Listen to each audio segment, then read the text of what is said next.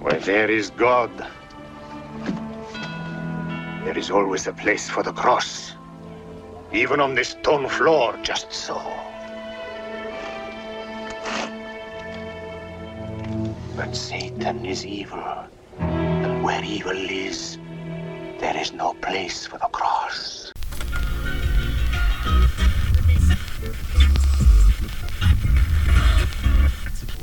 Está no ar Profondo rosso. Profondo rosso. Profondo rosso. Profondo Rosso. Profondo Rosso. Podcast.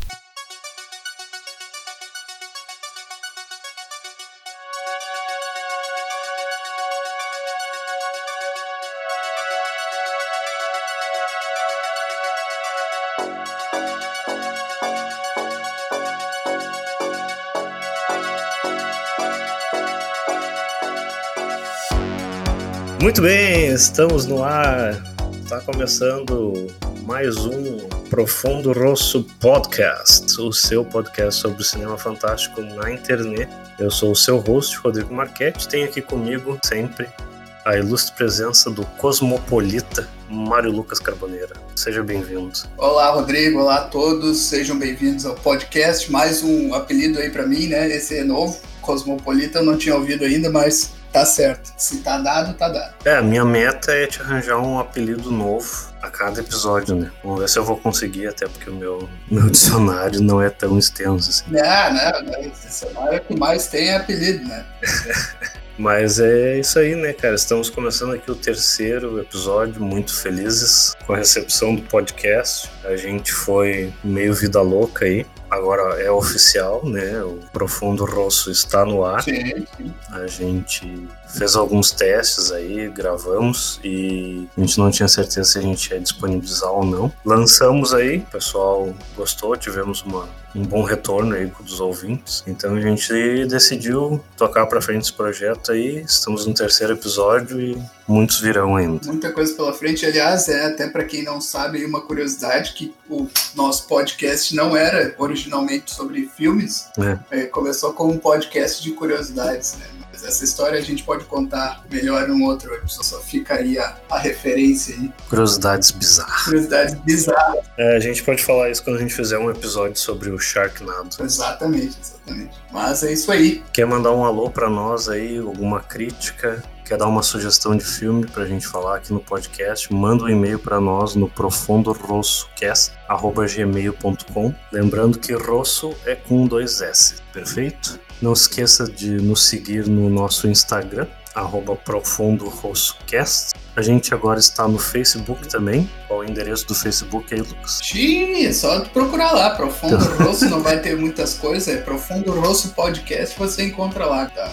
Do link eu vou ficar devendo. É meio complicado. No Facebook é só digitar Profundo Rosso Podcast. Para nos ouvir, você pode nos achar no Anchor, Spotify, Apple Podcasts, Google Podcasts, Radio Public, Pocket Casts e Breaker. Nós não estamos no Deezer. A gente anunciou antes de estar no Deezer. Desculpa o pessoal que tem Deezer aí. Não estamos no Deezer, mas Mas pode escutar no Anchor, né? Quem não tiver a plataforma, entra no site do Anchor ali pode escutar tranquilamente. Isso, se não tiver algum desses apps, pode entrar direto pelo link aí do nosso Instagram no Anchor e lá no Anchor também você pode deixar uma mensagem de voz para nós. Quer deixar algum recado, entra lá, grava e a gente põe aqui no podcast pra galera escutar. Só não façam propostas indecorosas. É, não assediem o Lucas porque ele é um, é um rapaz muito comportado. Claro, claro. Extremamente.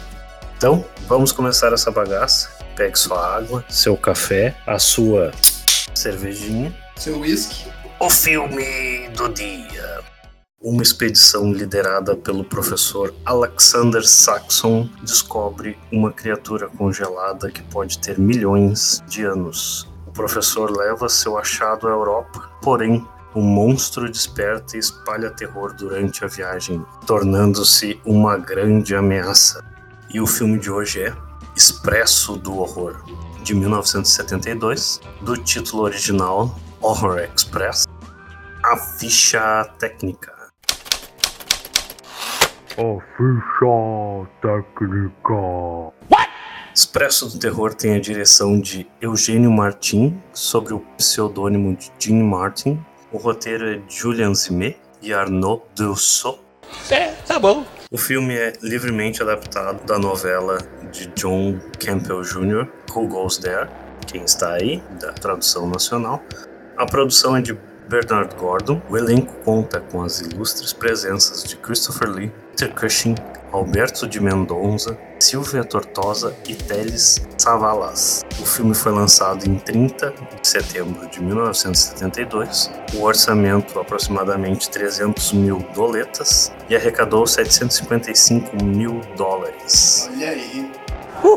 Então, Lucas, o que, que a gente pode falar sobre essa pequena gema que achamos aí na internet? E achamos onde, né? É, você Pra variar. Para variar, se eu falar aqui que está no catálogo da Amazon, o pessoal já vai achar aqui que a gente está sendo patrocinado, patrocinado pela Amazon Prime. Não é nem mais patrocinados, cara. Eu vou achar que é um- uma espécie de braço secreto da, da- da Amazon Prime, mas não é isso. E também não é, Tá rolando um jabá violento. é, é, é, mas assim, ó, não é isso, a gente não recebe nada e também é meio aleatório, né? Não foi porque a gente só assiste Amazon Prime e, e, é, e tá escolhendo os filmes daí. Daqui a pouco vai aparecer filmes, vão aparecer filmes que não, não pertencem ao catálogo deles, mas esse aí tá lá por enquanto também, sabe, sei lá até quando, que isso aí muda muito. É, então, eu achei esse filme garimpando, né, no, no catálogo da Amazon Prime ali. Não que a gente não, né, não assista outros serviços de streaming, é que realmente na- no cenário atual a Amazon tem muitos clássicos do terror. Sim. Então, dando uma garimpada ali, eu acabei achando essa pequena pérola aí, perdida. Ele tá disponível no YouTube também. Ele é um filme que agora entrou em domínio público, né? Uma obra de domínio público. Ah, Ele tá sem uma distribuidora no momento. Então ele tá disponível no YouTube, no idioma inglês e espanhol, sem legendas. Então quem quiser se aventurar aí. é, é, e o diretor é espanhol, é uma produção espanhola. É uma produção anglo-espanhola. A gente conta aí com dois monstros sagrados do cinema e um Kojak, né? É um filme, é um filme bom ali, que é daqueles que tu olha e talvez tu olha ali a figurinha que aparece ali do filme. Ih, isso aí deve ser um filme B, C, D. É de escola. E quem, quem viu primeiro aqui de nós dois foi tu, que até me indicou, não faz muito tempo que eu vi o filme, e tu também, pelo que eu me lembro, né? Sim, sim. Pela primeira vez, né? E, e é isso, né? E aí quem olha ali, daí, se for investigar um pouquinho ali, vai ver que tem o Christopher Lee. Ah, quem é o Christopher Lee? Não me lembro. É o Saruman, né? Do, do Senhor dos Anéis. Se não conhece muito filme de terror, ou, ou, né? Nunca ouviu falar pelo menos do Christopher Lee, ele é o Saruman do, do Senhor dos Anéis, né? E o Peter Cushing é, é o bastante famoso aí nos filmes de terror. Fez o Dr. Frankenstein em uma das, das adaptações aí do- da história, que também não é adaptação do livro original, pelo que eu me lembro. É uma continuação que independe ali do livro. É, salvo engano, posso estar enganado aqui. Corrija. A gente tem aí o Christopher Lee, como o Lucas comentou, se o pessoal não está muito familiarizado com a carreira dele no terror, várias vários clássicos aí eternos da querida produtora Hammer. Ele foi só o Drácula, né? Durante muitos anos aí, três, três ou quatro filmes eterno Drácula aí pós Bela Lugosi. E a gente tem o Peter Cushing também, que figurinha carimbada dos, dos filmes da Hammer, junto também com o Vincent Price. Sim. E até como tu citou ali, o Christopher Lee faz o Saruman no Sim. Senhor dos Anéis. E também ele é o Conde Dooku do Star Wars, o Ataque dos Clones. Fãs de Star Wars. Se eu errar o nome, me perdoem. É. E eu vou já, já dizer que eu nunca vi nenhum. What? Nem pretendo. What the fuck? Eu tenho um preconceito, então tudo bem. Que viagem é essa, velho? Ok, calma, né? Vamos ter calma. Vamos te matar agora. Mas realmente, né? Reconheço a, a importância da franquia, claro. Quando eu falei no último episódio, o polêmico Mário Lucas Carboneiro, agora vocês sabem por quê. Aquele, aquele adjetivo era certo. É. Cosmopolita nem tanto porque não sai muito de casa, mas. E, e o Peter Crush também, coincidentemente, participa do Star Wars 4, que pra mim é o primeiro, porque eu nasci na década de 80, né? A Nova Esperança, Sim. fazendo o papel do general lá do, do, do Darth Vader, lá o Grand Moff King. Então, pro pessoal aí mais ligado em Star Wars, são dois personagens icônicos. As minhas principais referências são eles dentro né, do terror, aí, principalmente nos filmes da saudosa produtora britânica Hammer. Não, é gente de gabarito. E o Kojak, que é o Teles Savalas, né, que Sim. Foi muito conhecido na década de 70 pelo seriado Kojak. Eu não conheço isso. Não é da tua época. Eu cresci escutando o pessoal zoando quem era careca por causa desse seriado, né? Ah, do tenente de polícia de Nova York, o Theo Kojak. Eu li que nesse filme a atuação dele é igual a que ele faz nesse seriado do Kojak aí, que ele é praticamente atua da mesma forma e que era que ele é daqueles atores que só um papel que dizem de vez em quando aí. Então, não sei se é verdade, mas a atuação dele no filme aqui, no nosso filme de hoje, o Horror Express, o Expresso do Horror, é, é bem engraçada. Isso é talvez icônica, assim, para quem tenha visto. Sim. É bem divertido a parte que ele aparece. Ele aparece bem no final e é, tem umas. Tem uma aparição emblemática. É, e, mas ao mesmo tempo não dá em nada, não, ele não participa assim efetivamente da história, parece só uma, um quadro meio de humor ali quando ele aparece, embora ele né, enfrente o monstro, de certa forma, mas, mas, mas muito bom, assim, quando ele aparece é muito bom. É, eu, eu gostei bastante do filme, né? Não, não conhecia até então. Me surpreendeu.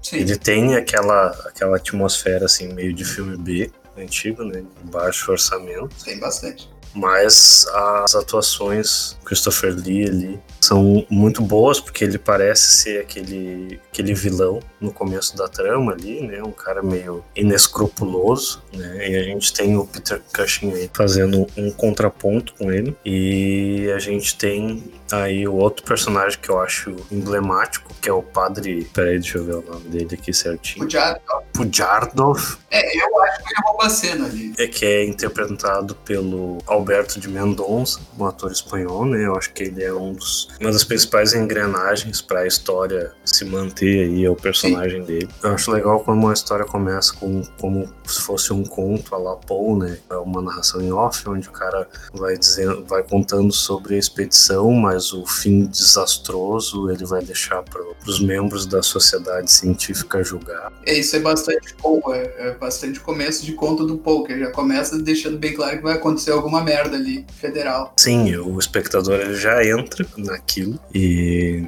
o filme ele é livremente adaptado da novela do John Campbell Jr., né, que é o livro Who Goes There, que é o livro que inspirou o The Thing do John Carpenter, né, e E o primeiro também, né? The Thing from Outer Space, mais antigo, da década de 30 ou 40. é de 51, O Monstro do Ártico, nome nacional, né, The Thing from Outer Space, e O Enigma do Outro Mundo, em português, que é o do John Carpenter, The Thing, Sim. a gente nota algumas similaridades né, na história e também como eles conseguiram pegar esse plot, a essência do plot né, do, do The Thing e transformar ele num content thriller, né? De pegar e colocar ele dentro do trem Uhum. e colocar, ao mesmo tempo, levantar também alguns, alguns debates entre ciência e religiosidade. Também é bem interessante. Eu acho que ele é, eu acho que é aí que o filme tenta se focar, principalmente, né? Porque a história do The Thing do John Carpenter, ele não, não nunca é explicado o que, que é o monstro nem nada. Nesse caso é, né? Só que aí eu acho que uma da- das forças aí do roteiro é ter deixado sutilmente no ar se era realmente, no final das contas, vocês sabem que tem spoiler aqui, né? Ah, se era mesmo um ser extraterrestre ou se era um, um demônio. Eu acho que parece que a, a, a história tenta te levar a entender que é realmente um extraterrestre, mas tem dicas sutis de que pode ser outra coisa. Não sei se tu viu dessa forma também, ah, mas, por exemplo, algumas coisas meio inexplicáveis ali, não só o padre Pujardov,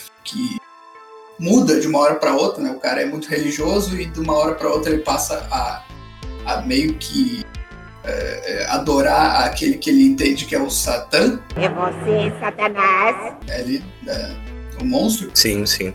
ele nunca entende. Mas tem algumas coisas, como por exemplo aquela cena que começa que cai um quadro religioso na numa das cabines lá que eles estão. É, tem algumas, algumas dicas ali que pode ser outra coisa. Sim, sim, ele deixa sutil algumas coisas, né? A, a cena que o quadro cai é na cabine da, da Condessa Irina, Petrovska, que por sinal, primeira vez que eu vi, me apaixonei. Ela é, ela é interpretada pela Silvia Tortosa, né? Uma atriz espanhola né? de, de beleza ímpar. muito bela. Essa cena acontece dentro da cabine deles. É uma cena bem sutil e que faz com que o padre Pujor. Pu- pu- pu- O Jardov. Porra, um filme com os nomes russos daí fica difícil, né? Eu vou ter que ficar lendo o nome do cara aqui pra eu me lembrar. Padre Pujardov. Ele fica com aquela cara apavorada ali. Uma das cenas que eu acho emblemáticas também é quando eles quando estão discutindo sobre a origem da criatura, Uhum. pela amostra que eles colocam ali no, no microscópio. E aí o, a gente tem essa discussão entre ciência e religião em que ele fala que é o Lúcifer, né, o Satanás, enfim, e aí o, o personagem do Christopher Lee diz, não, isso daí é bobagem. E existe uma explicação científica para isso. Sim. E ele fala, você sabe? E aí ele diz, não, não ainda. né? Então depois a, a trama vai, vai se desenrolar, mas a gente tem a- Aham. essa, essa ambiguidade. Não, e tem uma outra, né, que, que eu tava tentando lembrar, que é a, a- o cara tentando desenhar a cruz ali onde, na caixa onde tá o, o fóssil, né? E ele não consegue desenhar. E aquilo ali, que é o primeiro sinal, na verdade, que aparece na história, que o padre Pujardov interpreta como um sinal de que tem uma presença maligna ali. My God. It's the baggage man. What was in there? I told you, a fossil, part ape, part man. It lived two million years ago. Só que se isso não for suficiente, a gente tem um, um subplot ali, mais cabeça, em comparação com The Thing, do John Carpenter e o livro e a primeira versão de 51. A criatura ela pode assumir a identidade de outro ser humano, copiando memórias, o corpo, várias coisas. né? Então a gente nu- nunca sabe qual é a forma real da criatura. Então a, a história é criar atenção de tu não saber quem é o, o teu inimigo, porque ela pode ter assumido o corpo de um outro tripulante e aí criar essa, essa paranoia aí do isolamento e do, do inimigo pode ser um de nós. No Expresso do Terror eles levam isso um pouco fora dessa curva, né? Fazendo com que a criatura possa absorver o conhecimento Sim. dos outros personagens, dos passageiros, através dos olhos, né? Essa parte aí dos olhos que ficam vermelhos ali, que parece um- uma luzinha de Natal ali que tem nos olhos dos caras ali. De plástico ali, é um pouco de filme B, né? Mas dá pra relevar isso. É, só que esse negócio de nunca saber qual é a forma real é interessante, porque ela mesma, a criatura, dá a entender que ela não tem forma, né? Uma espécie de energia ali. E isso também é uma das dicas ali Sim, de que pode ser um, um ser espiritual, que vamos lembrar que um demônio é um ser espiritual dentro das tradições religiosas, uhum. e tem todo um negócio ali, né? Por exemplo, ele caiu do céu, de- de- dá a entender isso, né? Como por lá ele diz que é meio extraterrestre, se bem que a palavra extraterrestre também quer dizer simplesmente que é fora da Terra, qualquer coisa de fora da Terra. Então tem uma passagem na Bíblia que é, fala, né, que Satanás caiu como um raio, e tal, quando a queda dele, digamos, né, que ele era um anjo, caiu como um raio. né? Então, também essa é uma dica sutil ali de que pode ser mesmo um, um ser espiritual do mal, em outras palavras, um, um demônio, coisa assim. Ah, Falando dessa, dessa questão do- dos efeitos especiais, realmente a, a criatura, quando ela aparece a primeira vez, o pessoal tem que, tem que entender que é um fóssil, é um símil aí, meio humanoide, né? Aquela mão peluda, aquela coisa Sim. bem de filme da década de 50 ali, baixo orçamento, é um pouco tosco mesmo. Eu vou te dizer, ali quando ele começa a aparecer no começo, eu acho bem feito. Realmente bem feito. E o filme é ousado, ele não esconde o monstro. Isso é uma coisa que me chamou a atenção bastante. Assim, não fica o monstro começa a aparecer na sombra. Não, eles dão uns close assim, na cara do bicho, do nada. Tu não tá esperando. Eu acho que ali, é até- eu acho até bem feito, sabe? É legal, mas o, o que eu quero dizer é que o filme me surpreendeu. Ah, o plot inicial do filme, por si só, já se sustentaria, né? Uma criatura ali de 2 milhões de anos, solto, meio que um Yeti, um, um, um terrível monstro das neves lá, esqueci o nome do bicho. Abominável. O abominável monstro das neves ali, solto no trem, tocando terror, matando as pessoas. Bem-vindos ao Himalaia! Sim. Já ia ser divertimento para toda a família, né? Pra uma sexta-feira à noite ali. Aham. Mas o filme ele consegue ir além disso. Né? Ele levanta questões científicas para época que né, se mostram muito avançadas ali. Né? Hoje talvez seja mais batido esse tema, mas ele traz uma coisa muito bem original, assim, na minha opinião. A questão de da criatura absorver o conhecimento, as memórias, toda a informação que ao longo dos anos é armazenado pelo cérebro, que criam essas ranhuras, né? A gente está se referindo à, à cena que o personagem do Peter Cushing faz uma autópsia em um dos, dos personagens mortos pela criatura ali e percebe que o cérebro dela está liso, como um bebê, além dos olhos estarem brancos. Sim. E aí ele explica essa questão que, conforme a gente vai aprendendo, o cérebro vai criando essas ranhuras aí, que são cicatrizes, digamos assim, entre aspas, do aprendizado de tudo que a gente vai, né, importando aí pro, pro nosso cérebro Assimilando. durante os anos e criando essas ranhuras aí. E aí, no momento que a criatura absorve o cérebro da pessoa, ele volta a ser um cérebro como se fosse um recém-nascido. Sim, é.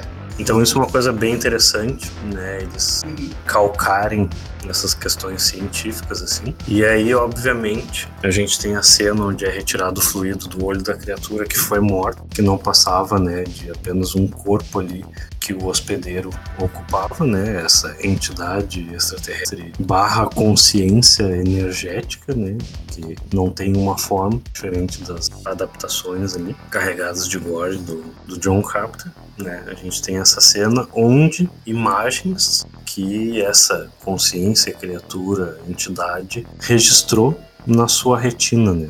Então essa é uma cena bem, bem interessante, que também ao mesmo tempo ela acaba abrindo uma brecha para essa questão da religião, porque uma das imagens é a Terra vista do espaço Sim. e depois algumas imagens de dinossauros e tal. Então, como falou, um demônio, né, é um, é um ser espiritual ali. E a gente tem a, a revelação do, plot que a tal entidade criatura, ela foi se adaptando, né, à atmosfera ali, capturando aí o, o corpus usando como usando aí bactérias, seres até né, como como casa aí para sobreviver até chegarmos no, no, no ser primata lá fóssil que é descoberto no início do filme. É, assim, ó, essa, essa- toda essa passagem tem que lembrar aí, né? O filme é bom e tudo. Claro, existem vários saltos lógicos ali, né? Tu tem que fazer uma suspensão da descrença, né? Como se diz no, jargão aí literário, é, né? Esse negócio da retina e tudo. É, é, é muito interessante pro filme, claro que né, não, não sei se poderia existir na realidade mesmo.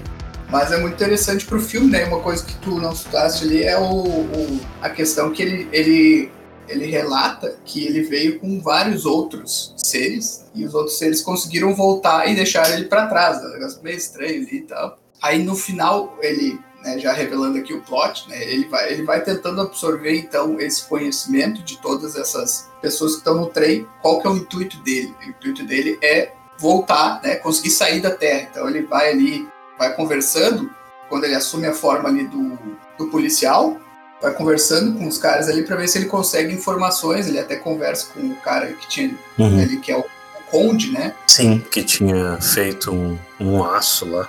É, uma liga de aço e, tinha, né? Pra época, né? O filme, vamos, vamos lembrar aqui que a gente não falou, que ele se passa em 1906. Tem os caras que falam ali que ele até pergunta se existe alguma forma de sair da Terra, né? O cara, um dos personagens fala que O engenheiro. o engenheiro fala que não, é, existe umas teorias aí sobre foguetes, não existia na época, né, em 1906 não existiam foguetes ainda, mas ele estava dizendo ali que existiam teorias a respeito daquilo. E daí o que ele quer fazer, ele quer sair do, do planeta Terra e ir embora. E tem uma coisa que é irônica, né, que eu não fui eu que percebi, eu li, é que é, o Alexander Sexton, o Sexton, que é o personagem principal, podemos dizer assim, ah, que é o Christopher Lee, que é um cientista muito inteligente, o monstro nunca tenta roubar a inteligência dele, né? Uma coisa que é meio irônica. Ele é um cara que se acha tão inteligente, tão superior ali por causa da ciência, mas o monstro nunca tenta roubar o cérebro dele por algum motivo. Sim, parece que ele se sente fascinado em ver se o cara consegue descobrir qual é o intuito da criatura. Né? Sim, sim, isso aí. A gente tem aquela cena do, do, do interrogatório ali, onde a criatura, no corpo do do inspetor ele começa a questionar o cara sobre as teorias, o que, que ele acha e tal, não sei o que. E aí e depois no, no, final da cena ele fala: Ah, não, você descobriu tudo, só não descobriu ainda quem é o, o hospedeiro da criatura. Sim. E nisso o Peter Cushing entra na sala e aí a criatura fala: Ah, um de vocês pode ser o monstro. E aí ele, monstros? Nós somos britânicos. Uhum, é, tem, tem uma piadinha.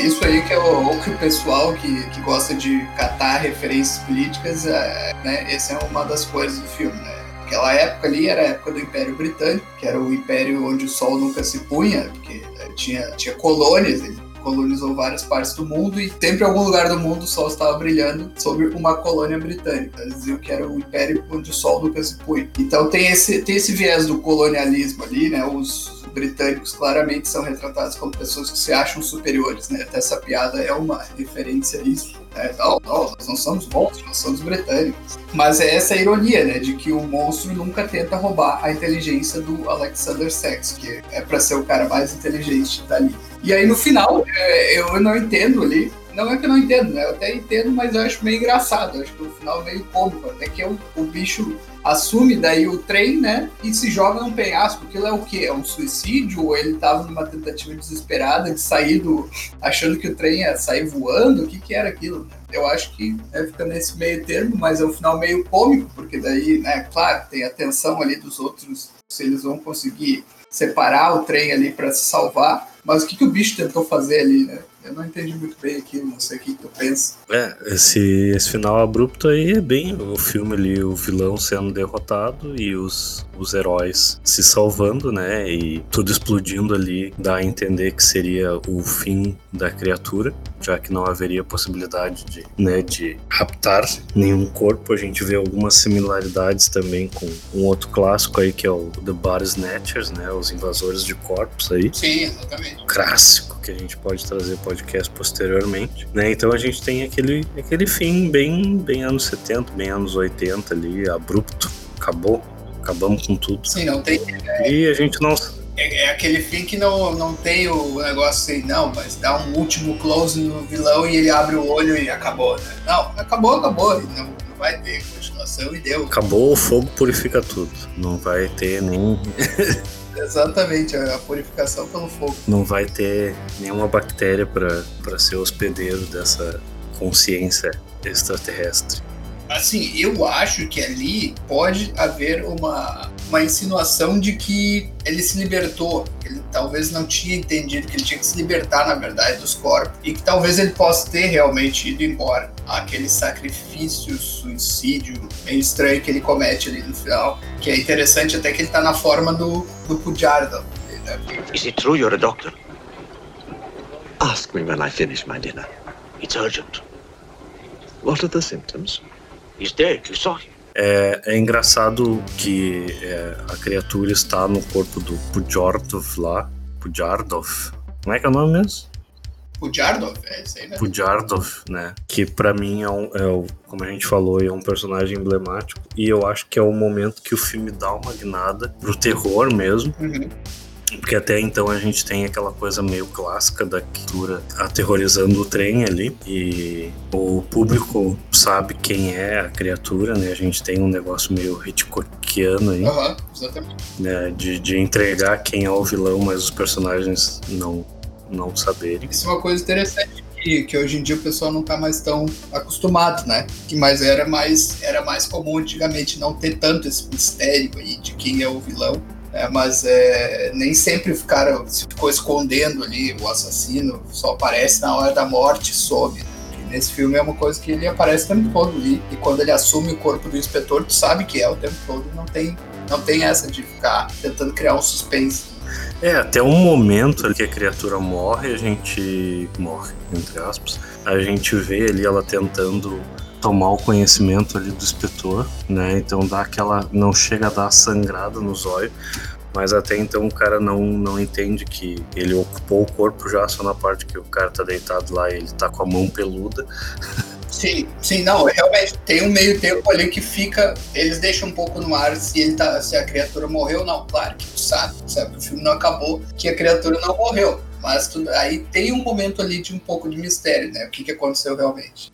Sim, sim, é, o cara olha e falta 40 minutos de filme, é, a criatura não morreu. É, é. Mas a gente tem essa, essa guinada aí pro terror mesmo, que é quando a criatura é descoberta ali. Isso é uma coisa interessante também que eles fazem a verificação dos olhos, né, baseado na dica da condessa ali quando eles estão pensando como que a criatura poderia uh, passar pro, pro hospedeiro, eles já sabiam, né, que seria através da, da retina ali mas como identificar, né? Então no, no The Thing ali a gente tem a amostra de sangue, né? Que seria o sangue infectado. E ali eles decidem né, por essa dica aí, examinar os olhos. Só que uma coisa que é interessante também é que a criatura, na luz, ela não consegue emanar esse, esse poder aí. Uhum, exatamente. Que é uma dica que fica quando ela mata o, o, engenheiro lá que apaga a luz. E aí, quando a gente recebe a ilustre visita aí do Capitão Kazan, vulgo Kojak, né? Chega dando ali pau em todo mundo ali. Vem afobado assim não, vem afobado assim não, vem tranquilo, vem tranquilo. e. Que é um coçar. que eu não, não entendi essa referência, cara, que todo mundo chama o cara de excelência, majestade. Eu não, eu não consegui captar essa referência porque o cara é tão ilustre ali. Não, ali, ali eu acho que é por causa da personalidade mesmo. Diz ali quando eles estão na estação ainda, né? Quando ele é apresentado. Isso, isso. Mas é que assim, pelo que eu não sou especialista na, no povo cosaco, né? é que é, ali ele é, é, um povo ali do norte da Rússia, salvo engano, pelo que eu fiz uma pesquisa muito rápida, muito superficial, mas eles têm uma certa autonomia, pelo que eu entendi ali na Rússia. Então tem toda uma tensão ali, até tu ver que ele, quando ele conversa com a condessa, ele é meio irônico com ela ali, não, vocês vocês estão livres, então, né? Vocês não vão ser revistados e tal. Mas é meio irônico aquilo, né? Ele mostra uma deferência para a condessa, que é, é, naquela época ainda a Rússia tinha um, uma monarquia, então aqueles títulos ali da condessa valiam alguma coisa mesmo. Só que ele é meio independente, né? É, o povo, ele é de um povo meio independente, então ele meio que tira sarro daquilo. E é engraçado que ela fala: o que, que é isso? Eu vou te mandar pra Sibéria, mas eu já tô na Sibéria. Isso aqui, aqui é a Sibéria mesmo. E aí também a piadinha que ele faz com, com a americana lá, que diz que não é acostumado a sofrer bullying de, de estrangeiros. Ele, não, eu vou, vou fazer ele aparecer. Quem é? quem são os, os incitadores aí? Quem é o assassino? Quem é não sei o quê? Uhum. E aí a gente tem a cena que, que ela aponta o Spentor ali como o cara responsável pelo, por toda a confusão, por não, não querer deixar o pessoal sair do trem. E aí a gente vê o personagem do padre Pujordov ali, que se sente fascinado pela criatura, né? E decide intervir ali, adota ela como uhum. mestre. E ele é um personagem muito interessante, assim, eu acho que ele é um personagem com mais profundidade. Sim porque ele me parece o personagem, talvez fanático fosse uma expressão muito forte, mas o, o personagem. Mas ele, é por aí mesmo. É, que apesar de toda a fé dele, porque ele é muito ortodoxo, né? Mas ao mesmo tempo ele, ele demonstra uma certa fragilidade, tá diante daquela criatura ali mística. E parecer um personagem uh, frágil à procura de um messias, Sim. digamos assim independente de qual lado seja, né? Ao mesmo tempo que ele demonstra um certo medo, ele demonstra um certo fascínio, né? E decide adotar ali a criatura como um mestre. E é interessante que tu falou da questão do, da criatura nunca tentar absorver o conhecimento do, do Alexander, do personagem do Christopher Lee, por né, ser o mais inteligente ali dentro do, dos outros personagens. Ele ignora o padre, né, o Pujordov, por achar que ele não tem nenhum conhecimento que seja válido para ele. Exatamente. E aí, só no momento onde ele se torna ameaçado, ali, que ele leva um tiro e uma facada. Porra, tudo isso? Ah lá, Stallone cobra, né? que, que a criatura vê ali que corpo onde ela tá, o hospedeiro vai morrer, que ela troca, passa pro, pro Jordan. E ali a gente tem a criatura no, no seu lado mais maligno, Exato. né? Mais maligno e mais inteligente, apaga as luzes e mata todo mundo, né? Não deixa sobrar É, eu ninguém. vou, Enquanto isso, Não, eu ia dizer que eu, eu acho, na- eu vou discordar um pouco de ti, que na minha opinião o filme tem um clima bastante terror. Pelo menos é a primeira vez que eu vi. Eu achei algumas cenas ali, quando dá aqueles closes na criatura, enquanto ela ainda tá com aquela. com aquele corpo ah, simiesco ali, de, de meio humano, meio né, pré-humano ali, uma transição do macaco pro humano, dentro da, da história da teoria da, da evolução ali. Eu acho que tem algumas cenas ali com bastante terror, que não é um terror muito explícito, nunca é, na verdade. Mas eu entendo, ali, quando tu diz no final, realmente ali é um negócio que vira ali, né, doideira, né? O- Essa guinada que tu fala, eu entendo que é um negócio que o troço fica punk mesmo, no final. E, é bastante até efetivo ali na, na questão do terror. Mas era isso que eu quis, pode continuar aí.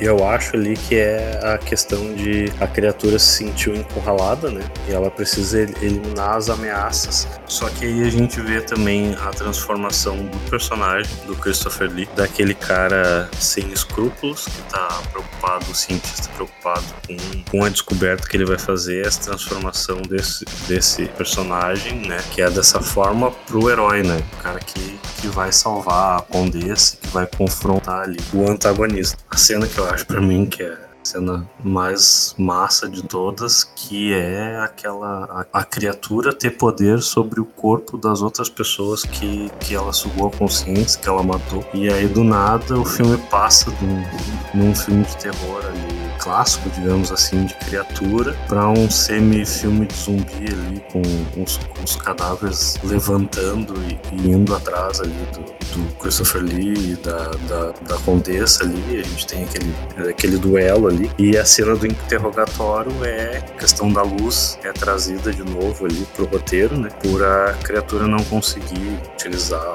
os poderes ali com, com a luz ali diretamente ah, colocado para ela. E a gente tem toda aquela explicação que colocou ali que seria uma criatura que teria sido abandonada ali, é, diferente do, do livro, né? da- das a- adaptações posteriores ali, que é uma a espaçonave é encontrada e a criatura tá congelada. Mas eu acho essa cena bem terror, assim. Os caras meio que deixaram pro final mesmo. A gente pode dizer que é o, o ápice do filme. Né, o confronto da criatura dos zumbis ali contra, contra o Christopher Lee a Condessa ali, o cara dando uma de, de herói no final, enquanto o Peter Cushing tá levando o pessoal, todo mundo lá pro, pra frente lá do- dos vagões pra poder desconectar ali e a gente se, se encaminhar pro, pro final do filme. Mais um, um debate que, que eu queria trazer aqui, que para mim no filme ele é sutilmente mostrado, mas eu acho que ele poderia ser mais aprofundado, que é a questão da ciência versus a religião. E aí a gente tem algumas vezes inserido ali nos diálogos, né? Por exemplo, quando a, a condessa confronta ali o, o Alexander sobre a questão. Eu não lembro exatamente se ela pergunta se ele acredita em Deus, mas eles estão falando sobre a teoria da evolução. Né? E aí ela diz que é uma profanidade e tal, não sei o que. E ele diz, não, isso é, isso é a ciência. Sim. Mas esse outro questionamento, né, essa, esse outro embate entre ciência e religião, a gente vê né, nessa cena que, que eu já citei aqui. Enquanto eles estão observando no microscópio ali, a condessa chama o Jardo para olhar no microscópio para ver o que, que ele, ele acha. Então a gente vê como pessoas com formas diferentes, né, e com backgrounds diferentes ali, vê duas situações de formas muito distintas, né. O cara que tem calcado na ciência ali, ele acredita que existe uma explicação científica para aquilo, né? enquanto o cara que eh, traz essa bagagem religiosa, ele se apega no conhecimento da Bíblia. E até hoje a gente tem essas, essas discussões, né? E a gente vê, né, de forma distinta como duas pessoas Como interpretar, né? ali. é, como é que elas interpretam, né? Não, eu acho que é, é bastante. Não é só isso, né? Eu acho que o filme ele tem uma, uma pegada que, por um lado, que é, é bem realista, mostrar assim, relações de classe também, vamos falar aqui um pouco meio marxista aqui, né? Relações de classe ali, então tu vê os, o Alexander Sexton é um Sir, né? Ele é Sir Alexander Sexton, né? Então ele também é um nobre ali Sim. inglês, tem os conde, a condessa, certo? Daí tem os caras mais normal, tem aquela, tem uma, uma leve, um leve toque ali de feminismo quando a, a cientista, aquela que é uma assistente do, do Peter Cushing, ele fala, ele comenta o Peter Cushing, ela é uma ótima cientista e ela, ela faz um comentário ali, é, para uma mulher, ele quer dizer. Eu achei muito boa essa sacada. Sim, é, é, é bem, é bem, bem interessante ali. Então tem todo essa, esse negócio da relação ali que vê também, é, com certeza, uma certa crítica, ou pelo menos uma exposição de uma classe, vamos dizer assim, classe aristocrática decadente ali aos condes russos ali, conde condessa tem um, um, padre de estimação, que é o padre Pudyardov ali, tem uma referência ali ao Rasputin, ele também era um, tipo, um místico que andava lá com a família real russa no, no começo do século XX ali, uma figura importante pré-revolução russa ali e tem toda uma coisa muito bem construída é, embora vamos dizer aqui que é um filme extremamente sociologicamente preciso nem nada mas eu acho muito bom acho que ele consegue retratar bem perto de filmes hoje em dia que são bastante rasos assim é, é, óbvio assim e nesse filme não nesse filme é bem é bem sutil é, é bem como mais ou menos como acontecia na época. Claro, o filme é dos anos 70, mas ele se passa no, né, os anos 10 ali, na primeira década do século 20. Até, até é de se perguntar por que, que aquele, isso aí eu não tenho resposta, mas por que, que o diretor quis tratar disso. Talvez era uma coisa que ainda fosse relevante na época dele ali, e ele quisesse trazer aquilo. Mas eu acho que ele é muito bom nesse sentido da, do realismo dos personagens, embora eu acho que tenha muito personagem. É, por exemplo, uma coisa que a gente nem tocou é um subplot que tem ali de uma espiã que tá ali pra roubar um negócio que Sim. não fede nem cheira na história, não tem nada. Até onde eu consegui captar. Sim, sim, acaba ficando ali meio esquecido depois na trama, que a gente não consegue captar muito bem ali. É, porque Mas eu não. Eu, eu não. Eu, o engenheiro ele faz uma referência que já poderia ter conhecido ela ah, na corte do. Ele cita alguém ali, eu não lembro, acho que é um nome sim, chinês. sim.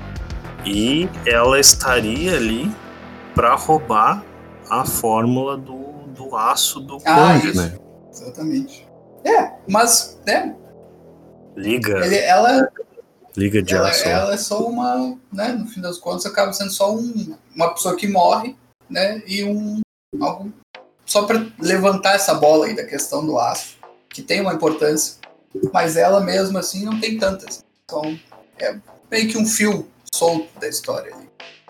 Então, assim, tem alguns, alguns Sim. furos, assim, no, no plot, mas normal, não é uma crítica é, severa que eu tô fazendo. Acho normal ali. E, e a questão da ciência e fé é, é realmente, eu acho um pouco confuso, porque traz ali, né? Ah, tá, tudo bem. Eu acho que o filme tenta passar uma ideia mais cientificista, né, uma visão mais cientificista do que religiosa, dentro da- desse embate que ele, que ele levanta ali, no- ao meu ver. Mas também é meio confuso, porque aquela, aquela entidade tem uns poderes meio mágicos ali, meio místicos e tudo, né? Então, tá, tudo bem, pode ser que o padre ali est- esteja errado na sua fé, ele se converte a um satanismo meio fake também, de uma hora para outra, mostrando uma certa hipocrisia da parte dele ali, na, da fé dele. Também a história da criatura acaba deixando meio vago, assim, não, tudo bem, tem, tem evolução, então o cientificismo tem sua razão, mas também tem, algum, algum- tem alguns poderes ali mal explicados na história que também levam a crer que né, existem coisas além da que a ciência materialista pode captar. É, eu acho que fica bem dúbio, porque até a explicação. Eu acreditava que realmente era uma entidade maligna, né? Era um demônio, era um. Um, um espírito ali, alguma coisa, sei lá, eu achou o corpo congelado do Caim ali, Aham. do Lúcifer, sei lá, alguma coisa assim. Essa seria uma boa explicação, talvez assim, mais interessante. Porque exatamente essa cena da cruz que a gente falou, que eu acho que é uma cena muito boa, que ela entra para dar o tom do filme, e aí o cara fala, e essa, essa, esse diálogo eu acho muito bom, eu acho que uma das coisas que, que é um, um acerto no filme são os diálogos, os diálogos são muito bons, e ele fala, tipo, onde há presença maligna não há espaço para a cruz, e realmente isso não fica explicado, por que que ele conseguiu fazer no chão e não conseguiu fazer na caixa. Eu acho que isso é uma força do filme, deixar em aberto. Pelo menos eu não, não gosto tanto de histórias fechadas só cientificistas, né? Pro meu gosto aqui. Mas realmente, acho que isso é uma, é uma força da, da história. Leva ela a ser mais interessante ainda. Mas assim, na parte técnica aí, até tu pode fazer um comentário. Né? Eu acho, assim, alguns pontos que eu vi ali, assim, tem alguns momentos que o filme é muito frenético, ele começa muito frenético, começa muito rápido. E às vezes daí para, fica um pouco lento, se arrasta um pouco, né? Se perde um pouco, às vezes, em, em diálogos não tão necessários. Aquele, aquele subplot ali da espiã, por exemplo, também perde bastante coisa. Né? Então eu acho, né, não sei quanto a ti, mas essa parte do ritmo, às vezes acerta, às vezes erra um pouco. É, eu acredito que eles tentem dar um pouco mais de, de preenchimento para a trama ali, para não deixar um negócio tão superficial, exatamente para não ficar só nessa, nessa questão da criatura ali aterrorizando o trem. E outra coisa que eu vejo ali é que tem muito personagem em alguns momentos, né? Muita gente falando, tem alguns momentos ali. Claro, todos eles têm algo, contribuem com alguma coisa, mas é bastante gente, né? Ah, tem o, tem o Conde, tem a Condessa, tem o Pujardov, tem a assistente do, do, do Peter Cushing, tem o Peter Cushing, tem o Alexander Sexton, né? Hoje em dia não, não, é, não é tão comum ter tanta gente nos filmes. É, tem um inspetor, a gente tem o Capitão Kazan, a gente tem aquela outra mulher lá que é americana que participa, a gente tem um engenheiro, né? A gente tem alguns personagens secundários ali para xingar o inspetor quando ele diz que não vai, o pessoal não vai descer. Mas eu acho que isso é uma coisa bem característica do, do cinema antigo, né? Clássico, assim, de ter muito, muito figurante, muito, muito personagem ali para ter uma fala. Hoje a gente até não vê tanto. Uhum. Ou quando tem, são os personagens mais rasos mesmo ali. É, e uma última coisa que eu acho boa é a trilha sonora, né? Tem um tema, né? Um tema que é até meio melancólico, tem uma toada meio até meio romântica, for ver. Mas, mas acho, acho bom, acho legal. E as outras músicas que criam clima também acho bem, bem boas. Assim. Ah, eu também! Não, a música eu acho fantástica. Que demais!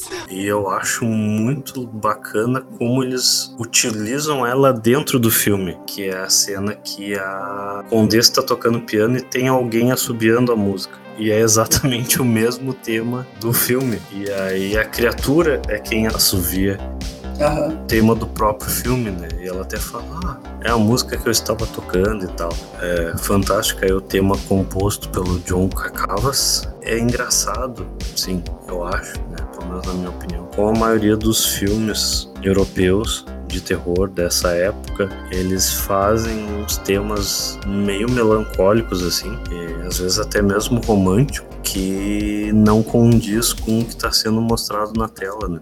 Porque assim de cabeça eu posso citar o Horror Express com esse tema, More, que é trilha sonora do Mundo Cane, a trilha sonora do Canibal Holocausto, é uma trilha sonora que é extremamente conflitante com o filme, mas é uma trilha sonora extremamente bonita, né? E ela te causa um, um desconforto exatamente por isso. Em contraponto com o grotesco que está sendo mostrado na tela. O tema do que vocês fizeram com Solange lá do Ennio Morricone, no diálogo icônico também. Sim, sim. Os diálogos em geral tem isso, né?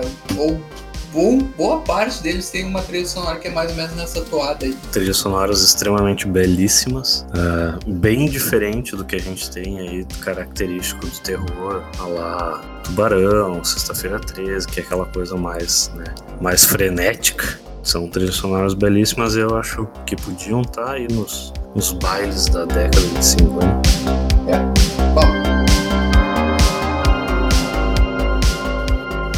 Mas então acho que é isso. Essa foi a nossa pincelada aí sobre esse pequeno cult classic de terror anglo espanhol. É bom frisar, ele é um cult classic, talvez não no Brasil, mas pelo que eu li na Europa e nos Estados Unidos, ele é um pequeno clássico cult de terror mesmo. Quem sabe a gente pode levantar um pouco a bola aqui, porque eu acho que é um filme que vale a pena.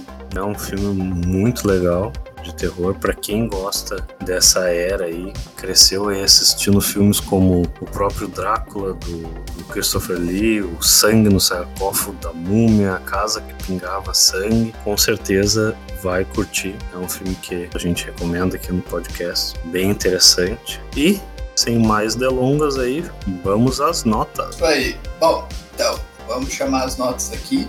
O que a gente tem no IMDB é uma nota que varia, né? O pessoal vai dando nota ali. De momento é uma nota 6,6, uma nota mediana para os padrões do IMDB. E no Rotten Tomatoes nós temos 75% de críticas positivas por parte dos críticos e apenas 52% por parte dos, das pessoas que assistiram, dos espectadores. Né?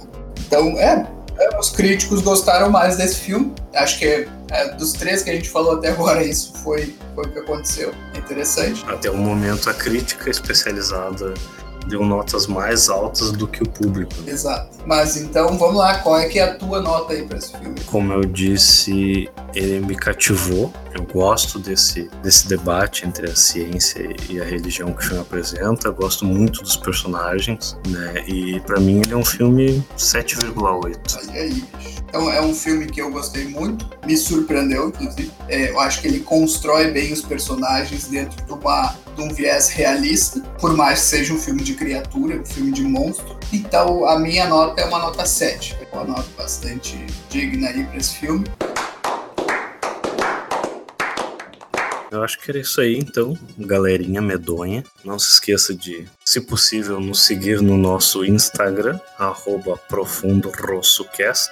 Estamos também presentes no Facebook, facebook.com barra Profundo Rosso Podcast. Você nos achará no Spotify, Anchor, Apple Podcasts, Breaker, Radio Public, Pocket Casts e no Google Podcasts. Escolha o seu app favorito e ouve a gente lá. E nos segue lá também, né? Dá para seguir no Spotify, pelo menos. Coloca para seguir lá o nosso para receber as, as atualizações quando saírem os novos episódios. Exatamente. Tem alguma dúvida, crítica, sugestões? Mande um e-mail para nós no profundorossocast.gmail.com. Desde já agradeço a presença de vocês, pessoinhas da internet. O meu muito obrigado. Lucas, gostaria de acrescentar mais alguma coisa? Não, não. Falamos aí tudo que veio para falar. Nos vemos no próximo episódio aí. Como já de praxe, a gente deixa aqui sempre aquela dica marota do próximo episódio do Profundo Rosso. Ah, essa é óbvia. ho, ho, ho! Qual será o filme? Que a trilha estará tocando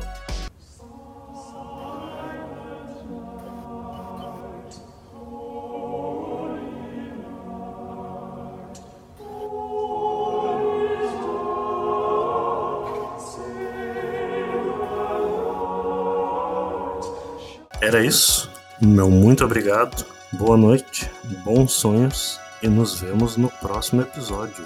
Valeu! Até!